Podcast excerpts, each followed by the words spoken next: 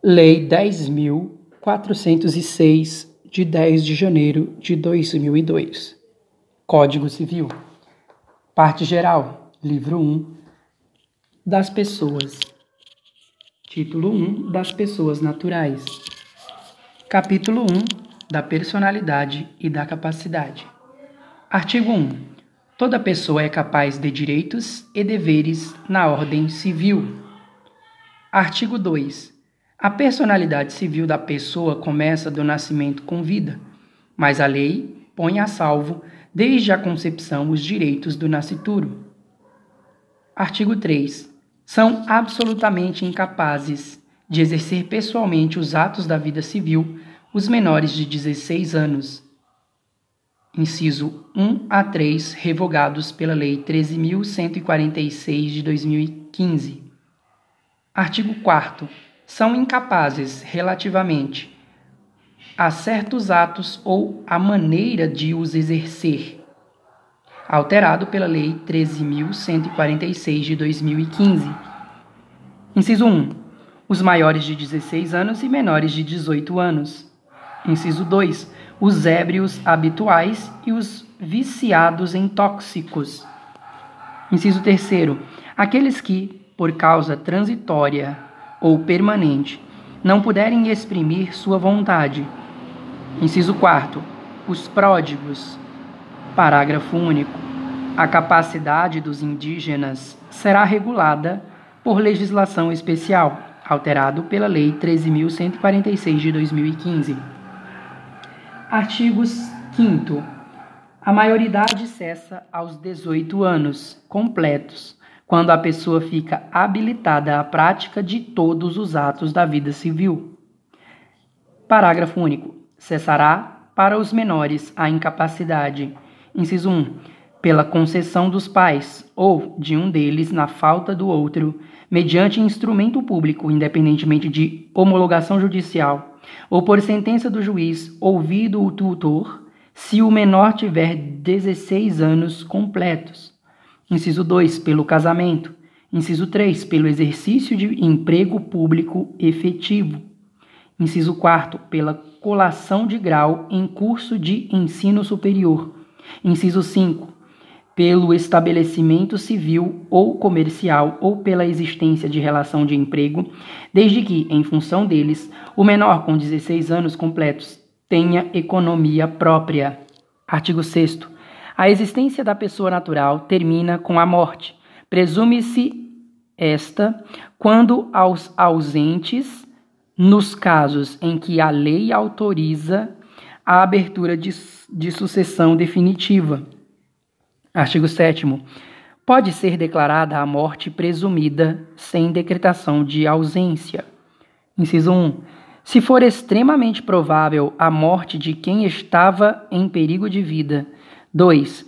Se alguém desaparecido em campanha ou feito prisioneiro não for encontrado até dois anos após o término da guerra.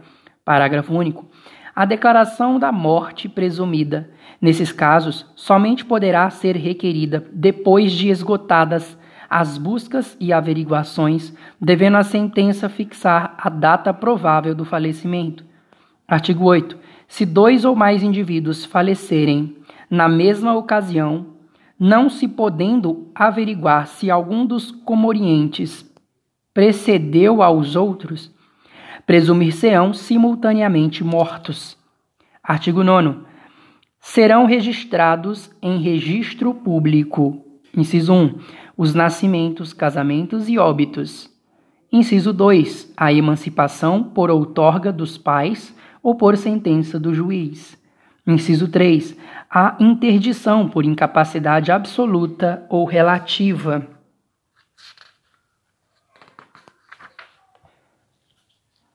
Inciso 4. A sentença declaratória de ausência e de morte presumida. Artigo 10. Face-á a verbação em registro público. Inciso 1. Das sentenças que decretarem a nulidade ou a anulação do casamento, o divórcio, a separação judicial e o restabelecimento da sociedade conjugal. Inciso 2. Dos atos judiciais ou extrajudiciais que declararem ou reconhecerem a filiação. Inciso 3, revogado pela Lei 12.010 de 2009, capítulo 2 dos direitos da personalidade. Artigo 11.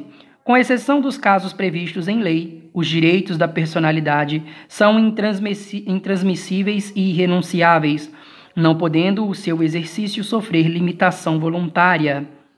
Artigo 12. Pode-se exigir que cesse a ameaça ou a lesão a direito da personalidade e reclamar perdas e danos sem prejuízo de outras sanções previstas em lei. Parágrafo único. Em se tratando de morto, terá legitimação para requerer a medida prevista neste artigo o cônjuge sobrevivente ou qualquer parente em linha reta ou colateral até o quarto grau. Artigo 13. Salvo por exigência médica, é, é defeso o ato de disposição do próprio corpo, quando importar diminuição permanente da integridade física ou contrariar os bons costumes. Parágrafo único. O ato previsto neste artigo será admitido para fins de transplante na forma estabelecida em lei especial. Artigo 14 é válida com objetivo científico ou altruístico a disposição gratuita do próprio corpo, no todo ou em parte, para depois da morte. Parágrafo único. O ato de disposição pode ser livremente revogado a qualquer tempo. Artigo 15. Ninguém pode ser constrangido a submeter-se, com risco de vida, a tratamento médico ou a intervenção cirúrgica. Artigo 16. Toda pessoa tem direito ao nome, nele compreendidos o prenome e o sobrenome. Artigo 17. O nome da pessoa não pode ser empregado por outrem em publicação ou representações que a exponham ao, des ao desprezo público, ainda quando não haja intenção difamatória. Artigo 18. Sem autorização, não se pode usar o nome alheio em propaganda comercial. Artigo 19. O pseudônimo adotado para atividades lícitas goza da proteção que se dá ao nome. Artigo 20. Salvo se autorizadas ou se necessárias à administração da justiça ou à manutenção da ordem pública, a divulgação de escritos, a transmissão da palavra ou a publicação, a exposição ou a utilização da imagem de uma pessoa poderão ser proibidas a seu requerimento e sem prejuízo da indenização que couber se lhe atingirem a honra, a boa fama ou a responsabilidade ou se destinarem a fins comerciais. Parágrafo único. Em se tratando de morto ou de ausente, são partes legítimas para requerer essa proteção o cônjuge, os ascendentes e os descendentes. Artigo 21. A vida privada da pessoa natural é inviolável e o juiz, a requerimento do interessado, adotará as providências necessárias para impedir ou fazer cessar ato contrário à morte, a esta, a esta norma. Capítulo 3 da ausência. Seção 1 da curadoria dos bens do ausente. Artigo 22. Desaparecendo uma pessoa do seu domicílio sem dela haver notícia, se não houver deixado representante ou procurador a quem caiba administrar-lhe os bens, o juiz, a requerimento de qualquer interessado ou do Ministério Público, declarará a ausência e nomear-lhe-á curador. Artigo 23. Também se declarará a ausência e se nomeará curador quando o ausente deixar mandatário que não queira ou não possa exercer ou continuar o mandato ou se os seus poderes forem insuficientes. Artigo 24. O juiz que nomear o curador fixar-lhe-á os poderes e obrigações conforme as circunstâncias, observando, no que for aplicável, o disposto a respeito dos tutores e curadores. Artigo 25. O cônjuge do ausente, sempre que não esteja separado judicialmente ou de fato por mais de dois anos antes da declaração da ausência, será o seu legítimo curador. Parágrafo 1. Em falta do cônjuge, a curadoria dos bens do ausente, do ausente incumbe aos pais ou aos descendentes, nesta ordem, não havendo impedimento que os iniba de exercer o cargo. Parágrafo 2. Entre os descendentes, os mais próximos precedem os mais remotos. Parágrafo 3. Na falta das pessoas mencionadas, compete aos juízes a escolha do curador. Seção 2. Da sucessão provisória. Artigo 26. Decorrido um ano da, da arrecadação dos bens do ausente, ou se ele deixou o representante ou procurador, em se passando três anos, poderão os interessados requerer que se declare a ausência e se abra provi provisoriamente a sucessão. Artigo 27. Para o efeito previsto no artigo anterior, somente se consideram interessados. Inciso 1. O cônjuge não separado judicialmente. 2. Os herdeiros presumidos, legítimos ou testamentários. 3. Os que tiverem sobre os bens do ausente direito dependente de sua morte. Inciso 4. Os credores de obrigações vencidas e não pagas. Artigo 28. A sentença que determina a abertura da sucessão provisória só produzirá efeitos 180 dias depois de publicada pela imprensa, mas logo que passe em julgado proceder-se-á à abertura do testamento, se houver, e ao inventário e à partilha dos bens, como se o ausente fosse falecido. Parágrafo 1 Fim do prazo a que se refere o artigo 26 e não havendo interessados na sucessão provisória, cumpre ao Ministério Público requerê-la requerê ao juízo competente. Parágrafo 2 não comparecendo herdeiro ou interessado para requerer o inventário até 30 dias depois de passar em julgado a sentença que mandar abrir a sucessão provisória, proceder-se-á à arrecadação dos bens do ausente pela forma estabelecida nos artigos 1819 e 1823. A. Uh, artigo 29. Antes da partilha, o juiz, quando julgar conveniente, ordenará a conversão dos bens móveis sujeitos à deterioração ou a extravio em imóveis ou em títulos, de em títulos garantidos pela União. Artigo 30. Os herdeiros, para se, se emitirem na posse dos bens do ausente, darão garantia da restituição deles mediante penhore, penhores ou hipotecas equivalentes aos quinhões respectivos Parágrafo 1. Aquele que tiver direito à posse provisória, mas não puder prestar a garantia exigida neste artigo, será excluído, mantendo-se os bens que lhe deviam caber sob a administração do curador ou de outro herdeiro designado pelo juiz e que preste essa garantia.